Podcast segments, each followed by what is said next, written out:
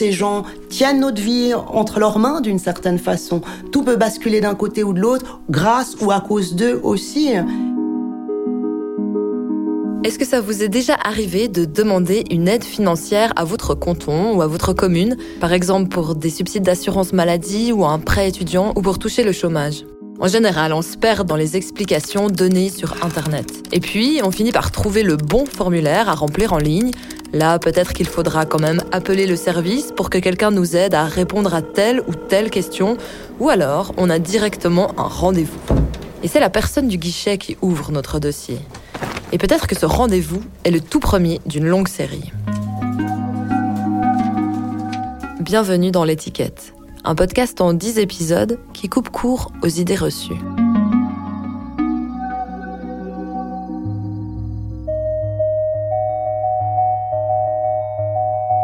Ce n'est pas tout simple de recevoir une aide financière. Il y a aussi des contraintes, des contrôles. Ça prend du temps et parfois c'est stressant. Alors forcément, comme je m'intéresse aux bénéficiaires de l'aide sociale, j'ai décidé d'aller voir à l'intérieur du système, de lever le voile sur ces rouages administratifs, ce mot qui donne des angoisses à certains d'entre nous, et moi la première et aussi parce que parmi les bénéficiaires que j'ai rencontrés pour ce podcast, ils et elles ont été nombreux à spontanément me parler de leur assistante sociale, du rôle que cette personne a joué dans leur parcours, un peu comme si c'était leur sauveur, quelqu'un qui avait en tout cas changé leur vie.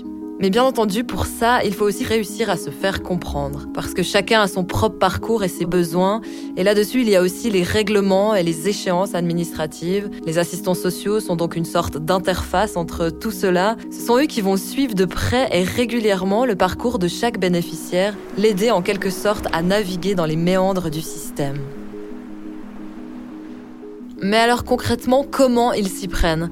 Eh bien pour le savoir, j'ai moi-même pris rendez-vous avec une assistante sociale. Bonjour. Bonjour. Juste prendre un petit ticket, s'il vous plaît. Oui, j'ai juste rendez-vous avec Madame Laurence Coquillot en fait. Ouais, si vous pouvez prendre un ticket avec rendez-vous, s'il vous plaît. Ok, mais je suis journaliste en fait, c'est pas pour. Euh... Ah, d'accord. Elle m'attend. oui, je pense que ça, je suis, je suis pas ticket. Volontiers. Laurence Coquillot travaille au Centre d'action sociale des Trois Chênes à Chênebourg, dans le canton de Genève. Elle est employée de longue date par l'Hospice Général, l'institution d'action sociale du canton. Bonjour. Laurence Coquillot. Enchantée Camille Bassé. Nous nous sommes retrouvés dans son bureau juste avant l'arrivée de Precious, une bénéficiaire qu'elle suit depuis plus d'un an. Avant-hier, j'ai reçu cette carte de logement des... Alors, donc ça, c'est le dépôt de la demande de logement qu'on avait fait. Ils disent qu'ils ont bien reçu et que par contre, comme vous n'avez pas quatre années de vie sur le canton de Genève, ils peuvent pas accepter votre demande. Le, souci, c'est qu'en fait, ils prennent la durée, la dernière durée, quand vous êtes revenu en fait sur le ah, canton de Genève. C'est pour ça. Ah, d'accord. Alors, ça doit faire à peu près dans six mois maintenant, vous pourrez être éligible. Donc ça, on garde précieusement et puis, euh, ben, on va essayer d'utiliser d'autres euh, lieux. Personne qui va passer le pas de la porte va être euh, écoutée, entendue et reçue. On demande beaucoup de documents pour ouvrir un dossier. On demande une attestation de domicile, des preuves euh, au niveau de l'ouverture d'un compte. On essaye de vérifier d'entrée en fait s'il euh, y a une subsidiarité qui doit être respectée. On essaye de survoler ça pour, euh, pour faire au mieux une ouverture de droit. En résumé, ce que dit Laurence Coquillot, c'est que la toute première étape avant de toucher une aide, c'est d'apporter la preuve que vous y avez droit. Et pour ça, eh il faut être prêt à voir sa vie passer au crible, quelque chose qui n'est pas forcément évident. On le comprend, on n'a pas tous envie de déballer notre vie à un inconnu. Je m'appelle Séraphine Créton, je suis âgée de 44 ans, je suis mère euh, célibataire avec un enfant de 8 ans, à charge.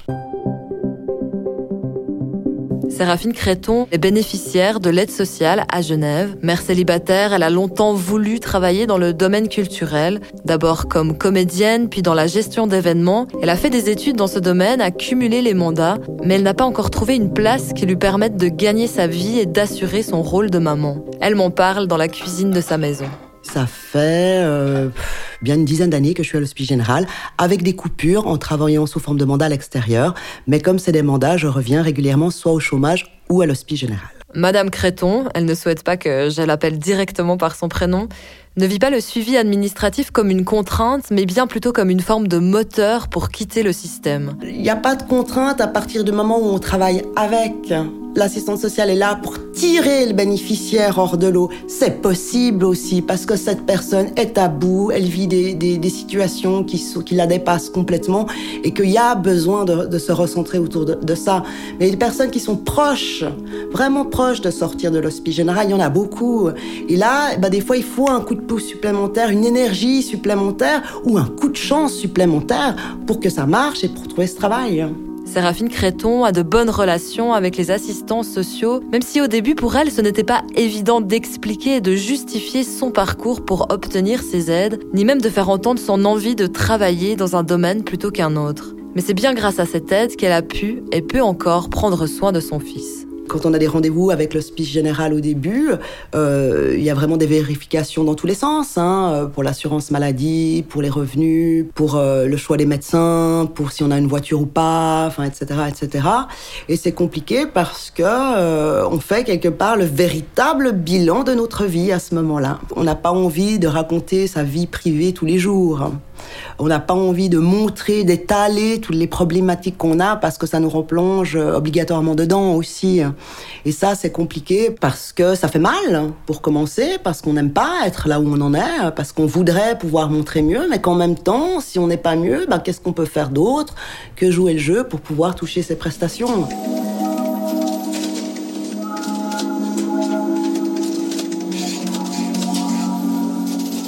Comme cela fait plusieurs années qu'elle n'a pas eu d'emploi fixe, son assistante sociale lui a proposé de faire un stage. Normalement, ce sont des rendez-vous euh, mensuels pour faire un petit peu euh, le bilan de nos recherches, etc. À moins qu'il y ait un projet particulier comme le mien aujourd'hui de rentrer en stage, euh, dans quel cas on se voit pendant le stage pour voir l'avancement aussi du, projet qu'on a mis en place avec notre assistante sociale. Trouver un travail, c'est aussi le souhait de Precious. Aux Trois Chaînes, elle fait le point avec Laurence Coquillot sur un stage en EMS que la jeune femme vient de terminer. Une expérience réussie, mais la route vers l'emploi est encore longue. Et puis le, le sujet du stage alors? C'était bien Ah oui, je vois votre sourire. Ah oui. Ça, c'est le bilan. Sympa. Voilà, vous l'avez déjà déposé ici Oui, et j'ai eu le temps de le voir. J'aime beaucoup hein, quand euh, c'est marqué euh, Madame est une collaboratrice souriante, endurante, ponctuelle, motivée et méticuleuse. J'ai beaucoup assassinat pour travailler. Mais il faut améliorer le français. Après le logement, Laurence aide la jeune femme à s'inscrire à des cours de français et à rechercher de nouvelles opportunités de stage. Et moi, ce qui me surprend, c'est que malgré les difficultés en français de Precious, le contact entre les deux semble très facile. Parle bien, parle, bien français. Pour hablar. Vous avez déjà fait beaucoup de progrès, hein Ah, alléluia. Oui. Mais plus vous allez être en contact avec des personnes et plus vous allez progresser.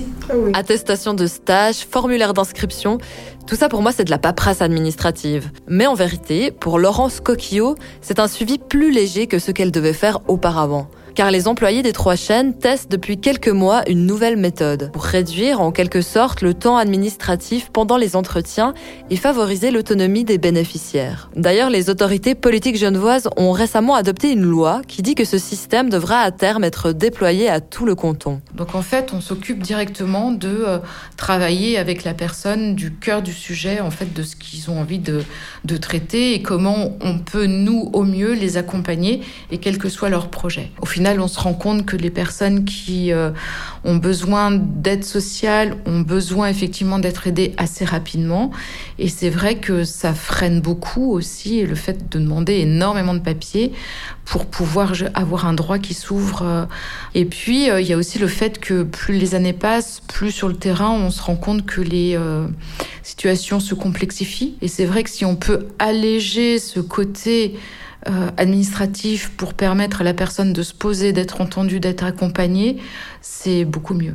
Mais concrètement, ça veut dire quoi un système allégé? Alors, ce qui a changé, par exemple, là, c'est que, comme vous l'avez vu, Madame, elle ne m'a apporté à moi que des papiers qui concernent son insertion. Tout le projet qu'on travaille ensemble, effectivement euh, les cours de français, les stages, enfin vraiment l'insertion professionnelle. Avant, euh, Madame m'aurait apporté son relevé de compte en banque, la preuve de son, du paiement de son loyer, des frais médicaux euh, pour remboursement. Aujourd'hui, je ne m'occupe plus, moi, à titre d'assistante sociale, de cette partie très très administrative. J'ai un, j'ai un œil hein, sur, sur tout ça, mais c'est vrai qu'avec cette nouvelle manière de faire, qui est de demander uniquement tous les cinq mois des preuves quand même d'un de paiement de loyer, d'un relevé de compte, etc.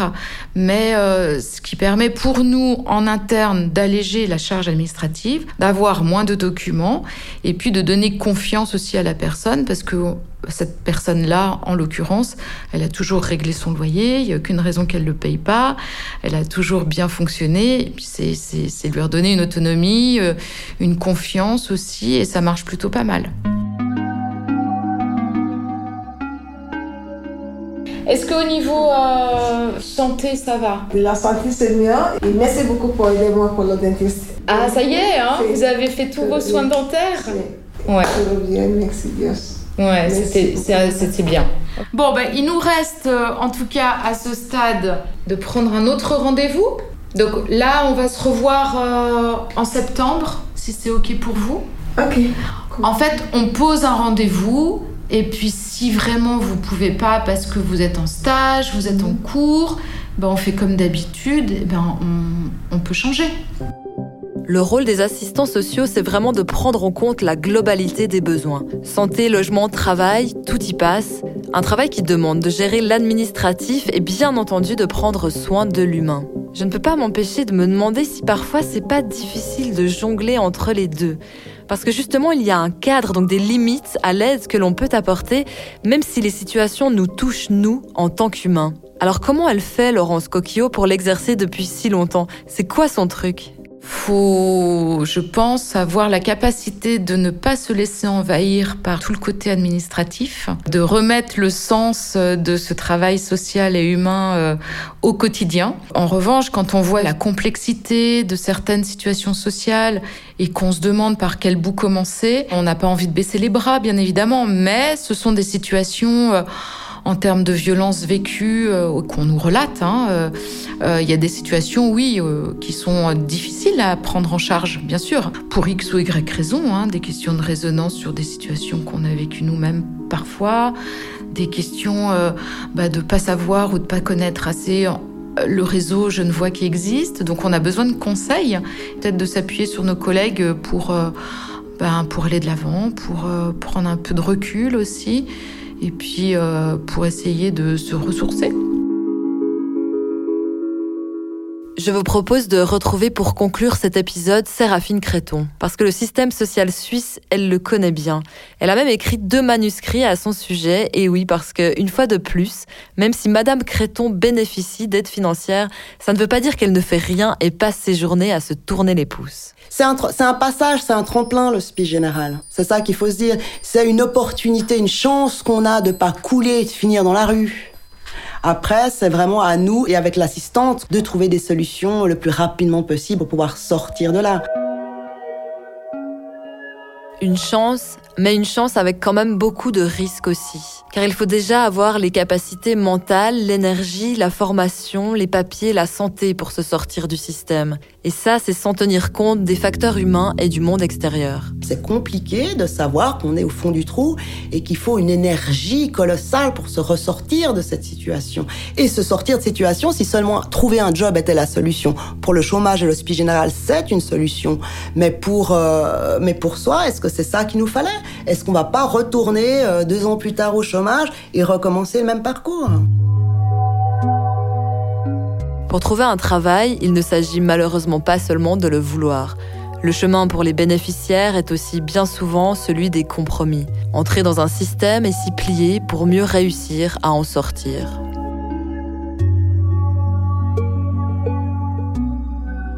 ce nouvel épisode de l'étiquette vous a intéressé, questionné, touché, n'hésitez pas à écouter les autres épisodes de la série. D'autres personnes ont accepté de me confier leur vécu pour soutenir ceux qui hésitent peut-être à demander une aide et pour rappeler que cela peut arriver à toutes et à tous de basculer.